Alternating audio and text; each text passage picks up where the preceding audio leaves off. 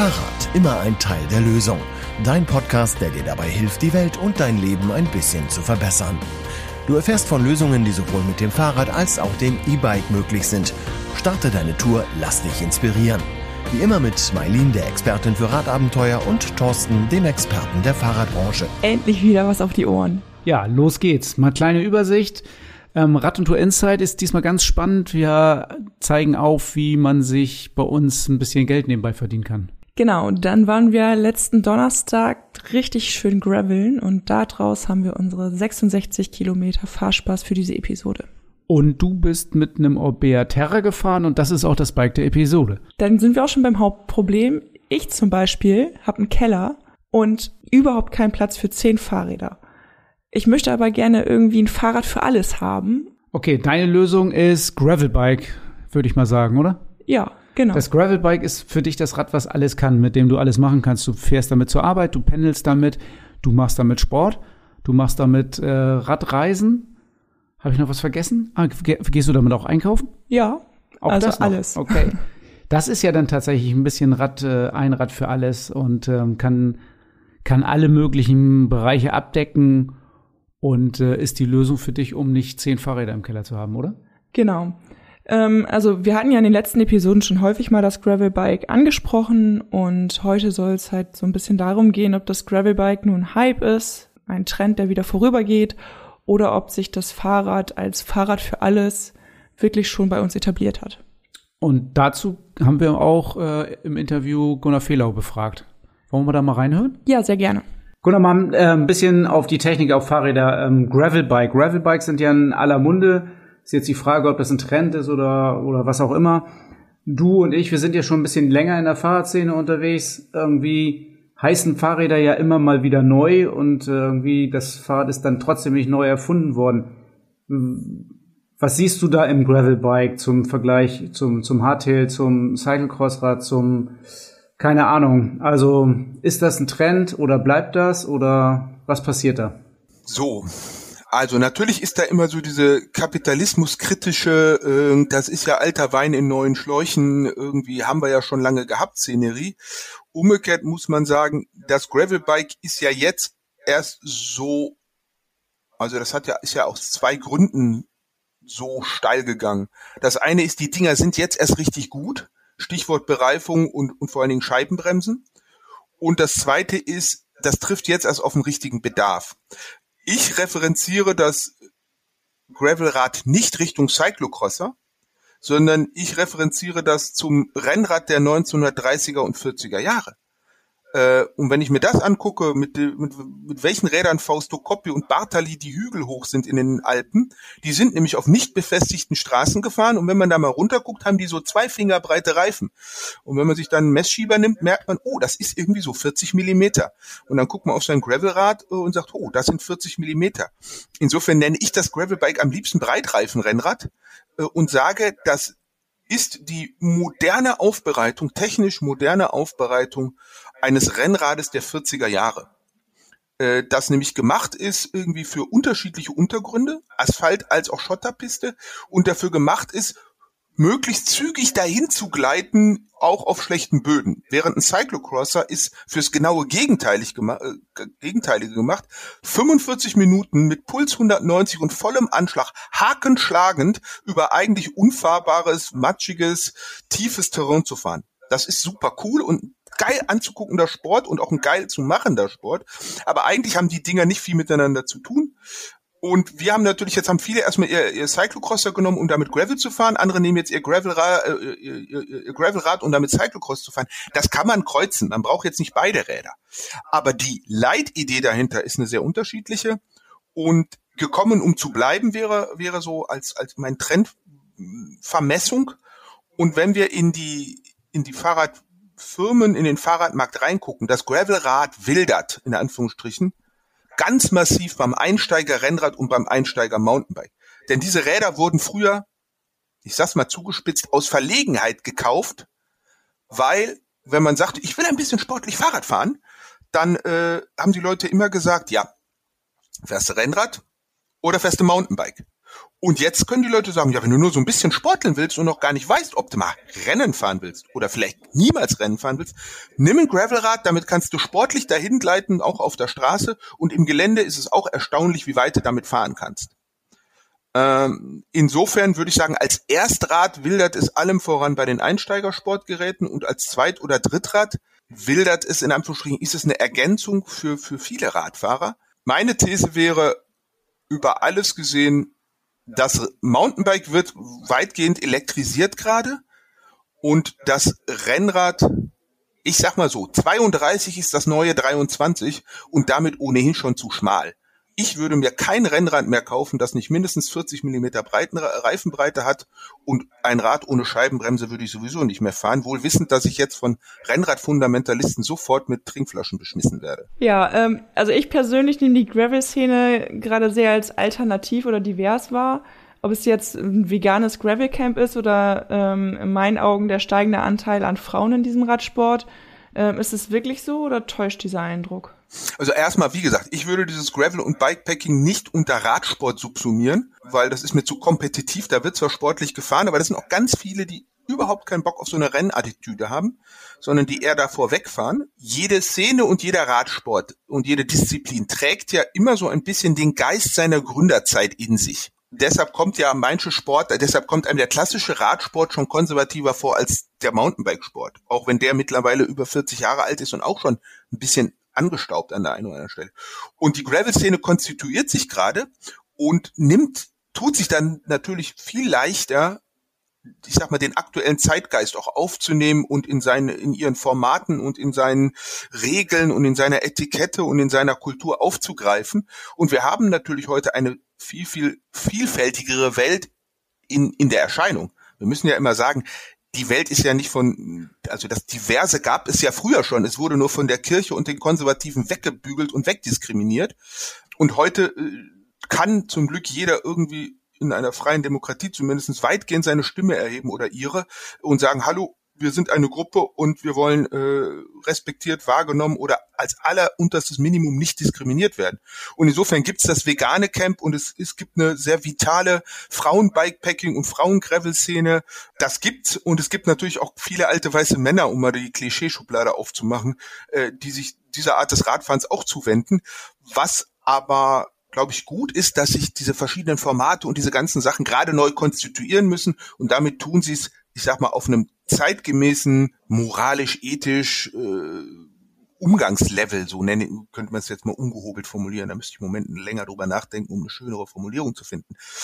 Aber es ist völlig klar, dass du bei einem Gravel-Veranstaltung dich nicht, nicht irritiert bist, wenn da komplett zu Recht, aus meiner Sicht zu Recht, gegendert wird, wenn da bei einer, wenn es dann ein Catering gibt in irgendeiner Form, dass es mindestens akkurat vegetarisch ist oder halt ein reines veganes Camp ist ähm, und, und, und. Ja, also es ist. Äh, Der Eindruck täuscht also nicht, sagst du.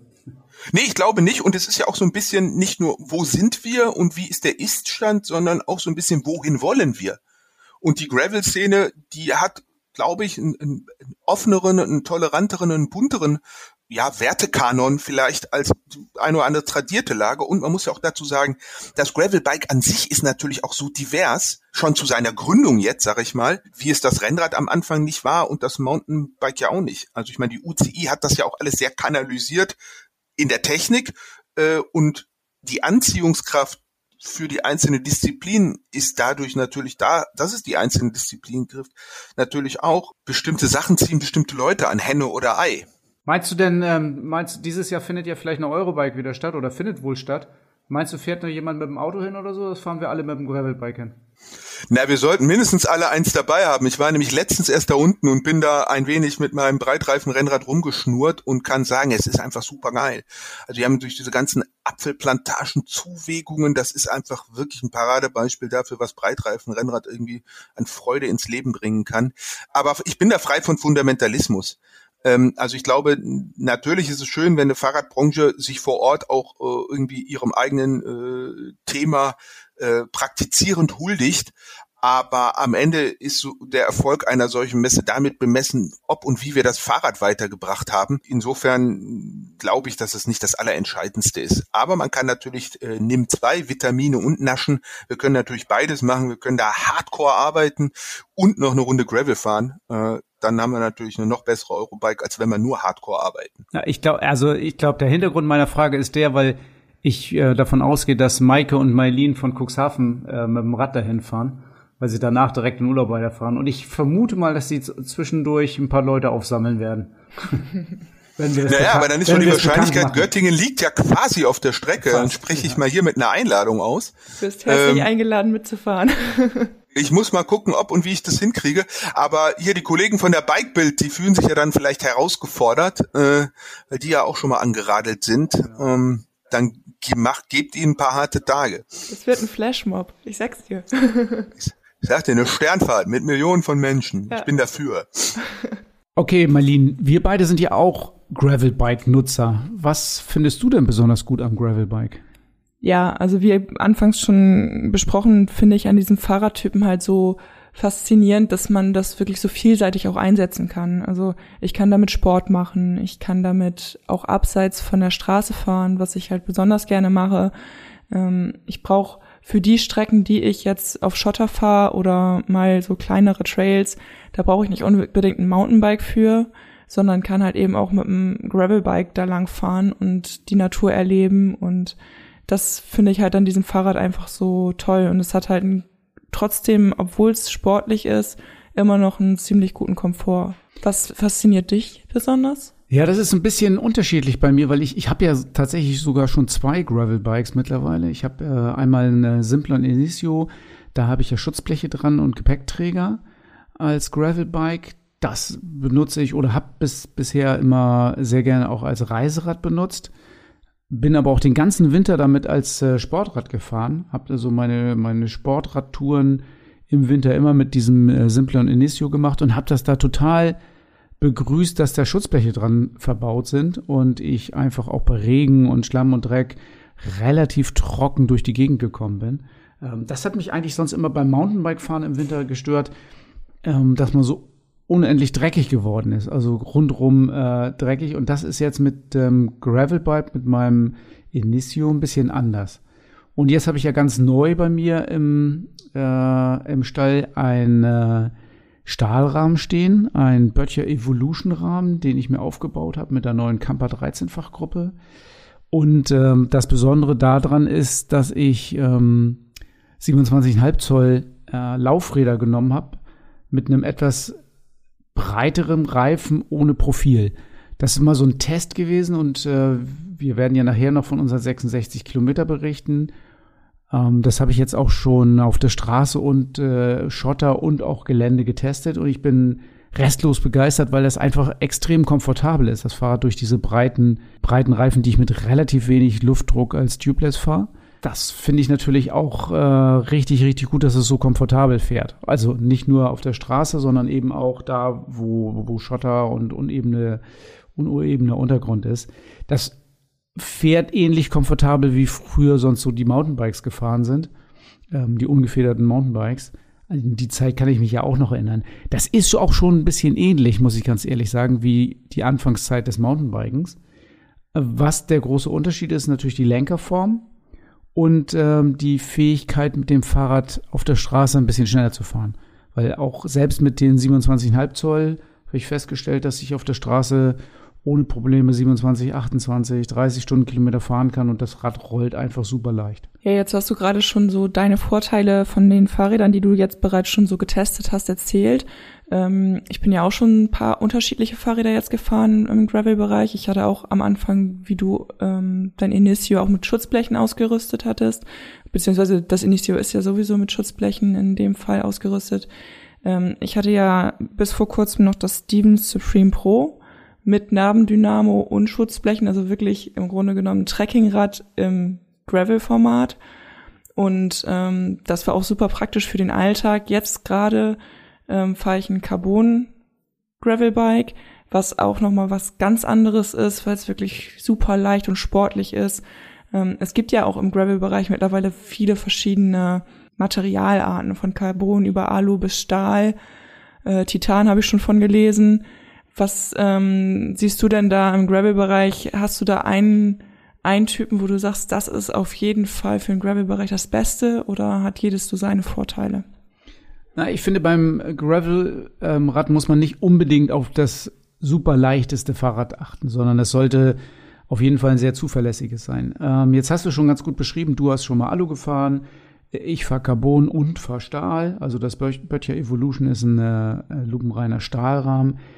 Jeder dieser Werkstoffe hat mit Sicherheit seine eigenen Vorteile.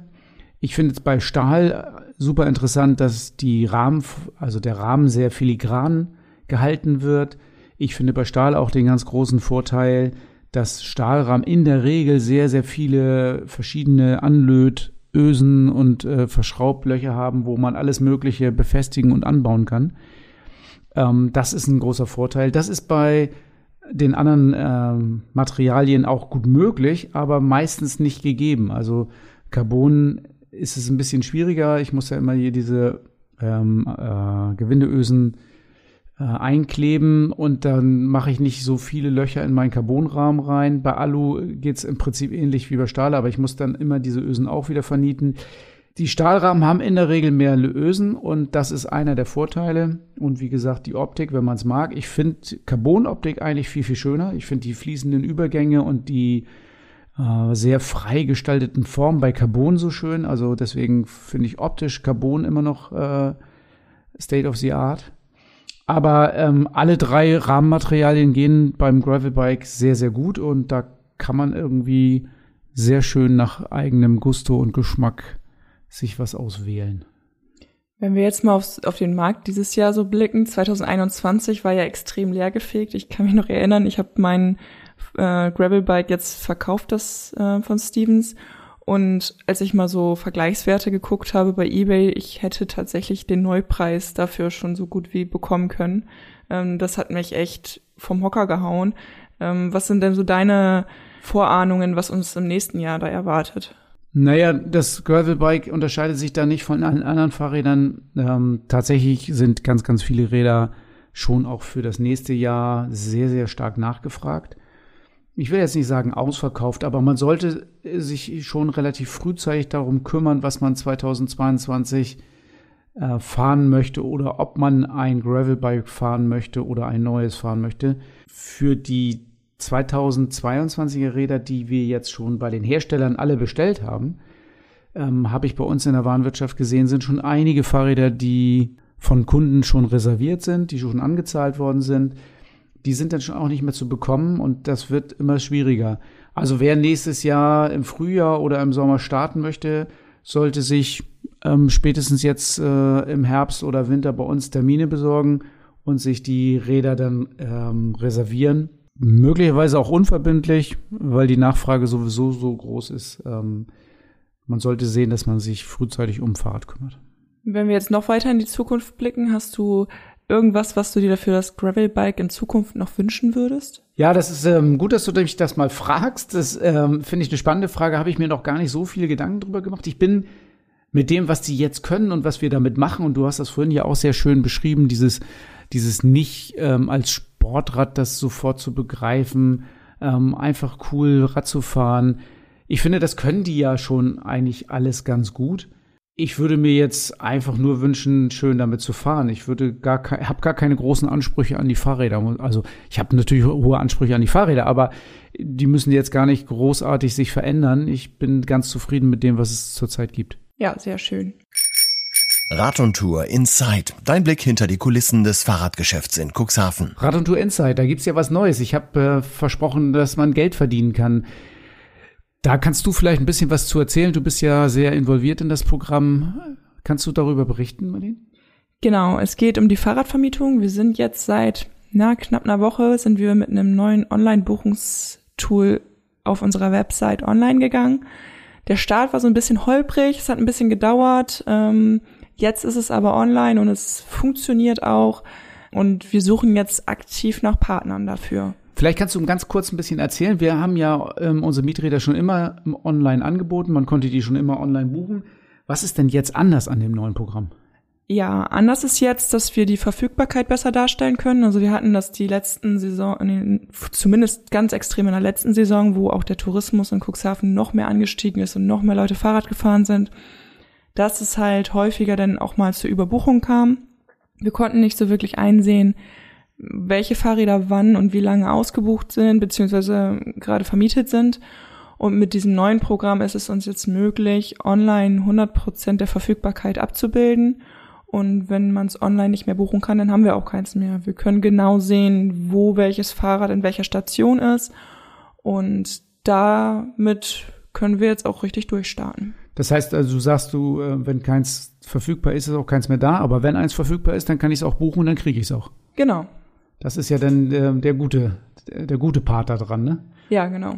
Okay, und da haben wir jetzt äh, was angeboten, dass wir Partner mit ins Boot holen. Wir haben ja schon immer Hotels und Ferienunterkünfte gehabt oder auch Privatleute, die gesagt haben, ähm, ich empfehle äh, Mitrat Cuxhaven einfach meinen äh, Gästen. Und ähm, dann haben die über die Seite von denen gebucht. Aber das belohnen wir jetzt sogar, ne? Ja, genau. Also wir haben ein Affiliate-Modul in dem neuen Online-Buchungssystem. Das heißt, wir können ganz spezielle Links generieren für unsere Partner, die können dann auf der Internetseite eingebunden werden oder wenn man jetzt auf Social Media da irgendwas teilt, ähm, dafür können die verwendet werden. Also das ist wirklich jedem frei überlassen, wie dieser Link dann wirklich auch eingebunden wird und wie aktiv man das als Partner auch bewerben möchte.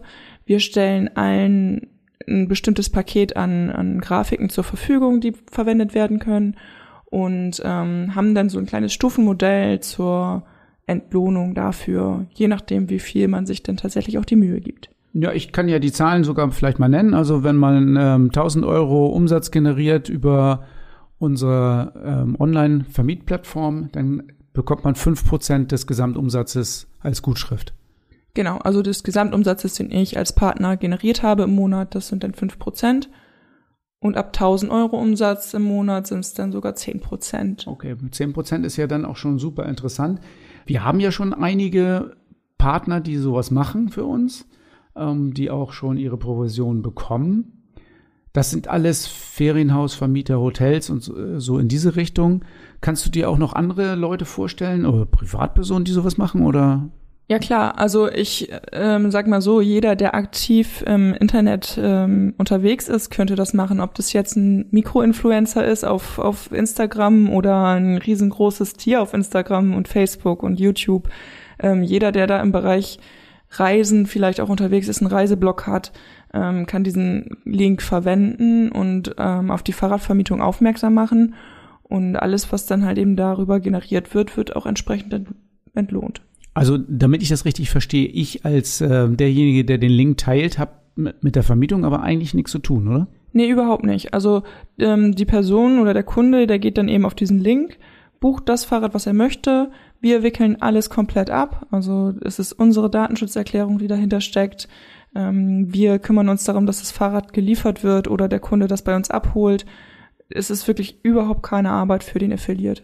Okay, hört sich eigentlich ganz cool an. Ähm, was muss denn jemand tun, wenn der sagt, äh, jetzt so, der hört uns zu und sagt, boah, das finde ich richtig gut, da will ich auch ein bisschen ähm, die Räder empfehlen, da habe ich Lust zu. Was muss der machen? Ja, entweder ihr schreibt uns direkt über podcast.radontour.de eine E-Mail, dass ihr Bock darauf habt, oder ihr schaut einfach auf unserer Internetseite www.cuxhaven-mietrat.de vorbei. Da gibt's extra eine Seite für Partner, wo nochmal ein paar Informationen und auch Marketingmaterial hinterlegt ist. 66 Kilometer Fahrspaß, der Podcast Tourentipp. Tour 66 Kilometer, diesmal ganz in der Nähe hier von unserem Geschäft, also im Landkreis Cuxhaven. Und wir sind das letzte Woche gefahren. Das ist noch äh, ganz frisch in Erinnerung. Und das waren 66 Kilometer, von denen ich, ich glaube, würde ich mal sagen, 40 Kilometer noch nie gefahren bin. Ich finde das total, fand das total ungewöhnlich. Ich dachte eigentlich, ich kenne hier jeden Weg. Ja, mir ging's ähnlich. Ähm, ich kannte auch sehr viele Passagen davon nicht, aber ich fand sie wunder wunderschön. Und diese Tour 66 ist ja ein bisschen anders als die, die wir sonst haben. Sie führt nämlich im Kreis. Genau. Und das ganze Ding heißt Moor Loop, weil wir irgendwie im und um und ums Moor rum uns bewegt haben. Die 66 Kilometer, die ihr bei Komoot seht, die fangen in Vanhöden an und dann geht's rüber Richtung Krempel und dann fängt so eigentlich der Loop erst so richtig an. Genau. Da haben wir uns getroffen. Von da an können wir eigentlich beide erzählen, wie es war. Wir fahren ja in Krempel direkt aus dem Ort raus. Da geht's ähm, erstaunlicherweise so richtig ein bisschen berghoch. Und dann geht's mit äh, hoher Geschwindigkeit äh, runter ins äh, quasi in eine Niederung schon. Und da sind wir an der Emmelke angekommen. Da haben wir auch ein Foto gemacht. Das war total schön. Da gibt's ein schönes, äh, schöne Erklärtafel, eine Bank zum Ausruhen. Das ist dann schon wirklich Gravel. Das sind dann so Schotterwege und sowas. Und ähm, die sind wir dann auch gefahren. Genau, von da aus ging es dann auf echt vielen tollen Schotterwegen und auch neuen Wegen ähm, nach Wanner. Da sind wir wieder vorbeigefahren an so einer Pappelallee, die wir schon mal bei einem unserer Overnighter gesehen haben. Ja, das ist dann schon wieder aus Wanner raus, ne? Genau. Genau. Ja. Mhm. ja. ja. Okay. Ja, und was ich zum Beispiel auch wirklich richtig schön fand, ähm, war dieser Grillplatz in der Nähe von Elienwort bei so einem Kanuanleger, da hast du uns hingeführt. Total schön, ruhiger Platz, keine Menschenseele, also ich war da wirklich begeistert von. Ich kenne den Grillplatz schon von, äh, von mehreren Aktionen. Das ist der Grillplatz am Siedenteil, Ortsausgang äh, Ilienwort, wie du schon gesagt hast. Ich finde das auch total schön da. Da ist auf jeden Fall äh, sehr lohnenswert, eine Pause zu machen und vielleicht tatsächlich mal den Grill anzuschmeißen oder sonst irgendwas zu machen. Ja, und von da aus sind wir dann ja weiter den Stichkanal rüber zum Hadelner Kanal. Und da haben wir auch kurz angehalten. Von da gibt's auch ein paar Fotos ähm, am Hadelner Kanal, wenn ihr das Ganze bei schönem Wetter fahrt oder wenn ihr harte Hunde seid, da kann man tatsächlich auch mal reinspringen und ein bisschen baden. Also ich war da gerade vor zwei Wochen baden, fand es total angenehm. Ja, da sind wir auch relativ lange sogar lang gefahren am Hadelner Kanal. Und zwischendurch kam noch so ein Ironman, vor dem mussten wir natürlich auch noch mal ein schnell Foto machen. Irgendwie so eine Figur komplett aus äh, Stahl, Metall geformt, ähm, total cool. Genau, und wir sind dann immer weiter am Hadelner Kanal, wie du schon beschrieben hast, bis der Hadelner Kanal dann links abknickt Richtung ähm, Bederkeser See. Und da kann man dann aber trotzdem noch weiter geradeaus fahren. Und da kreuzen sich die Wege mit einer Tour 66, die wir schon mal hatten. Und auf jeden Fall ähm, kommen wir ganz kurz mal auf äh, ein ganz kurzes Stück, was wir schon mal in einem Podcast besprochen hatten. Kommen aber raus in Flögeln, direkt im, äh, direkt in Flögeln, ja. Ja, genau. Da ist dann noch der See in der Nähe. Also wer da noch einen Abstecher hinmachen möchte, lohnt sich auch auf jeden Fall. Und ähm, dann sind wir aber auch schon weiter in, ins Moor gefahren, kann man so genau, sagen. Das, ähm, da fahren wir die Hauptstraße Richtung äh, Wanner wieder zurück und gleich hinter dem hinter der Brücke, wo der Flögelner See mit dem Dahlemer See verbunden ist, fahren wir sind wir dann links reingefahren. Das ist so ein bisschen spannend gewesen, weil da war ich mir nicht ganz sicher, ob die Tour da funktioniert, aber sie hat fantastisch funktioniert, würde ich sagen. Ja, also wir sind die Tour ja mit dem Gravelbike gefahren und ähm, das passt ja auch zu unserem heutigen Podcast-Thema. Und es war schon Gravel. Also es war schon anspruchsvoll, so ein bisschen Rasenfläche. Es war auch nicht so wirklich trocken der Boden. Aber was ich ja richtig schön fand, waren diese Holzstege direkt, über die man so rüberfahren konnte. Also es schlängelte sich da so durchs Moor auf diesen Holzstegen und also ich fand, das sind so tolle Fotomotive, das ist äh, Wahnsinn. Ja, das fand ich auch ähm, total spannend, dass man da durchkommt und dass das alles gut fahrbar war. Und rausgekommen sind wir dann ja in Allen-Falkenberg. Genau, und dann waren wir auch schon recht schnell wieder in Neuenwalde beziehungsweise in Krempel, wo dann unsere Tour auch wieder unsere Wege sich getrennt haben. Genau, da haben sich unsere Wege getrennt und da ist der Moorloop auch zu Ende. Und ihr merkt schon, das ist jetzt äh, dafür die Wege auch wieder zusammen. Das heißt, ihr habt hier einen relativ perfekten Kreis, den ihr fahren könnt. Stellt euch das wie einen Luftballon vor. Es ist ein bisschen eine kleine Leine dran äh, zum An- und Abfahrt an den Kreis, aber dann habt ihr wirklich einen total schönen Kreis, den ihr fahren könnt. Wo ihr die Tour startet, ob in Vanhöden oder in Cuxhaven oder in Bremerhaven, das ist eigentlich relativ egal. Wunder, wunderschöne 66 Kilometer waren das. Ich habe richtig viel Spaß gehabt. Wir haben natürlich auch tolles Wetter gehabt. Aber ich habe, haben wir überhaupt Autos gesehen an dem Tag? Nicht wirklich. Wir waren aber auch auf Wegen, wo wirklich kein Verkehr ist. Ja, also es war wirklich super. Also fahrt das nach, habt Spaß dabei. Springt mal in den Hadelner Kanal, wenn ihr so gutes Wetter habt wie wir, dann würde ich das auf jeden Fall empfehlen. Da müsst ihr wohl ein Handtuch mitnehmen, aber das lohnt sich auch auf jeden Fall. Und ansonsten gibt's äh, nicht viel Station, wo man unterwegs mal einen Kaffee trinken kann oder was kaufen kann. Äh, Flögeln und Wanner sind die beiden Orte, wo das vielleicht geht. Nehmt euch da was äh, mit, kauft da was ein, wenn ihr beim Grillplatz oder woanders ein klein, kleines Picknick machen wollt. Das Fahrrad-Highlight der Episode mit Thorsten und deinem Verkaufsexperten von Rad und Tour. Heute stellen wir euch wieder ein Fahrrad vor und das mache ich nicht alleine. Ich habe mir Verstärkung dazu geholt. Meine Schwester Maike ist heute dabei. Maike ist bei uns im Geschäft Fahrradverkäuferin, Fahrradexpertin, selbst Radsportlerin. Hallo Maike. Hallo. Ich würde euch gerne mal das Terra von Obea vorstellen äh, oder beziehungsweise mal eine schöne Geschichte von Kunden, was ich gerade erleben durfte. Ähm, das war ist ein älteres Ehepaar, die bei uns im Laden war, die gemeinsam schon über mehrere Jahre Radreisen machen und was ja auch eine schöne Sache ist. Nur ist der Mann etwas gemütlicher geworden und hat gesagt, er möchte auf E-Bike umsteigen oder ist auf E-Bike umgestiegen. Und seine Frau, die sehr sportliche Rennradfahrerin auch ist, jetzt mit ihrem schweren Reiserad Biobike nicht mehr so ganz entspannt hinterherkommt. Okay, das, also ich habe das jetzt so verstanden, die machen immer Radreisen und der Mann hat jetzt ein elektrisches Reiserad und sie kommt mit ihrem normalen Standardreiserad nicht mehr mit. Genau. Es ist halt natürlich auch sehr schwer und er fährt natürlich jetzt auch ein bisschen schneller. Okay, und wie haben die das Problem gelöst? Das Problem haben wir so gelöst, also als sie mir erzählte, dass sie halt auch ganz viel Rennrad fährt und ähm, dass ihr das so viel Spaß macht, sind wir halt auf dieses Terra gekommen, was man sehr gut als Reiserad benutzen kann, weil es auch sehr leicht ist. Und ähm, damit kann sie ja auch gut die Geschwindigkeit von ihrem Mann gut mithalten, so dass er nicht mehr vorwegfährt und ähm, sie auch einen entspannten Urlaub hat. Okay, das Terra ist ja ein äh, recht sportliches Rad. Ähm, das äh, ist die Voraussetzung, dass sie überhaupt die Geschwindigkeiten ihres Mannes mitfahren kann, ne? Mhm, genau. Und das hat sie dann ausgestattet mit, äh, mit Gepäckträger oder wie macht genau, sie das? Genau, das hat sie dann ausgestattet mit dem Gepäckträger, mit Schutzblechen, so dass sie auch genau ihre Ortlieb ähm, wieder verwenden konnte.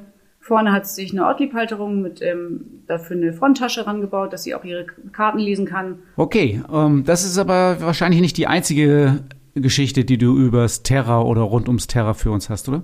Nee, ich hätte da noch eine von einem jungen Mann, der auch im Sommer ganz viel Rennrad gefahren ist und im Winter immer sein Training zu Hause auf der Rolle absolviert hat. Das ging auch, war auch ganz okay, weil andere Zeiten vor noch anderthalb Jahren, dass er äh, zu Hause nicht arbeiten musste, unterwegs war viel und dann halt im Winter auf der Rolle gefahren ist. Das ändert sich jetzt. Irgendwann fällt einem ja auch mal die Decke auf den Kopf und hat sich jetzt einen Terra geholt, um im Winter das Wintertraining nach draußen zu verlagern. Okay, das ist so ein typischer Rennradfahrer, der im Winter immer auf der Rolle trainiert hat und jetzt wegen Homeoffice einfach Lagerkoller gehabt hat, oder? Genau, einfach mal raus, was anderes sehen, was anderes riechen. Ja, und so ein Terra fährt ja aber auch anders als ein Rennrad. Fährt er jetzt auch andere Strecken, oder? Ja, tatsächlich hat er das entdeckt, dass es im Wald und auf Schotterwegen und abseits der Straße auch ganz schön ist und ähm, ganz andere Eindrücke hat, als nur auf der Straße dann mal in den Verkehr zu kommen und jetzt mal ein, zwei Stunden mal ruhig andere Strecken zu fahren. Okay, das sind ja schon mal zwei völlig unterschiedliche Einsatzbereiche. Hast du noch was für uns? Ja, ich habe noch eine von so zwei Mädels. Ähm, die eine ist, hat das Rennrad oder das Fahrradfahren gerade neu entdeckt, dadurch, dass sie permanent zur Arbeit pendelt ähm, und jetzt ihr Fahrradwissen oder ihre Fahrradbegeisterung immer mehr aufbaut. Ähm, die sich jetzt auch das Terra tatsächlich noch gekauft hat als ähm, schnelles Re ähm, Pendelrad und beziehungsweise auch Reiserad. Und äh, da sie erst seit zwei Jahren Fahrrad fährt und alles für sie neu ist, hat sie dieses ähm, Reiserad jetzt tatsächlich auch genutzt, um mal ähm, eine Overnighter, also eine Fahrradtour mit Übernachtung zu machen. Und sie ist vollgepackt mit irgendwelchen Sachen und Zelt sich gekauft und tatsächlich in der Wildnis geschlafen hat und ganz neues Lebensgefühl hat. Okay, da ist das äh, Terra ist ja so eher so ein Cyclecross und Gravelbike.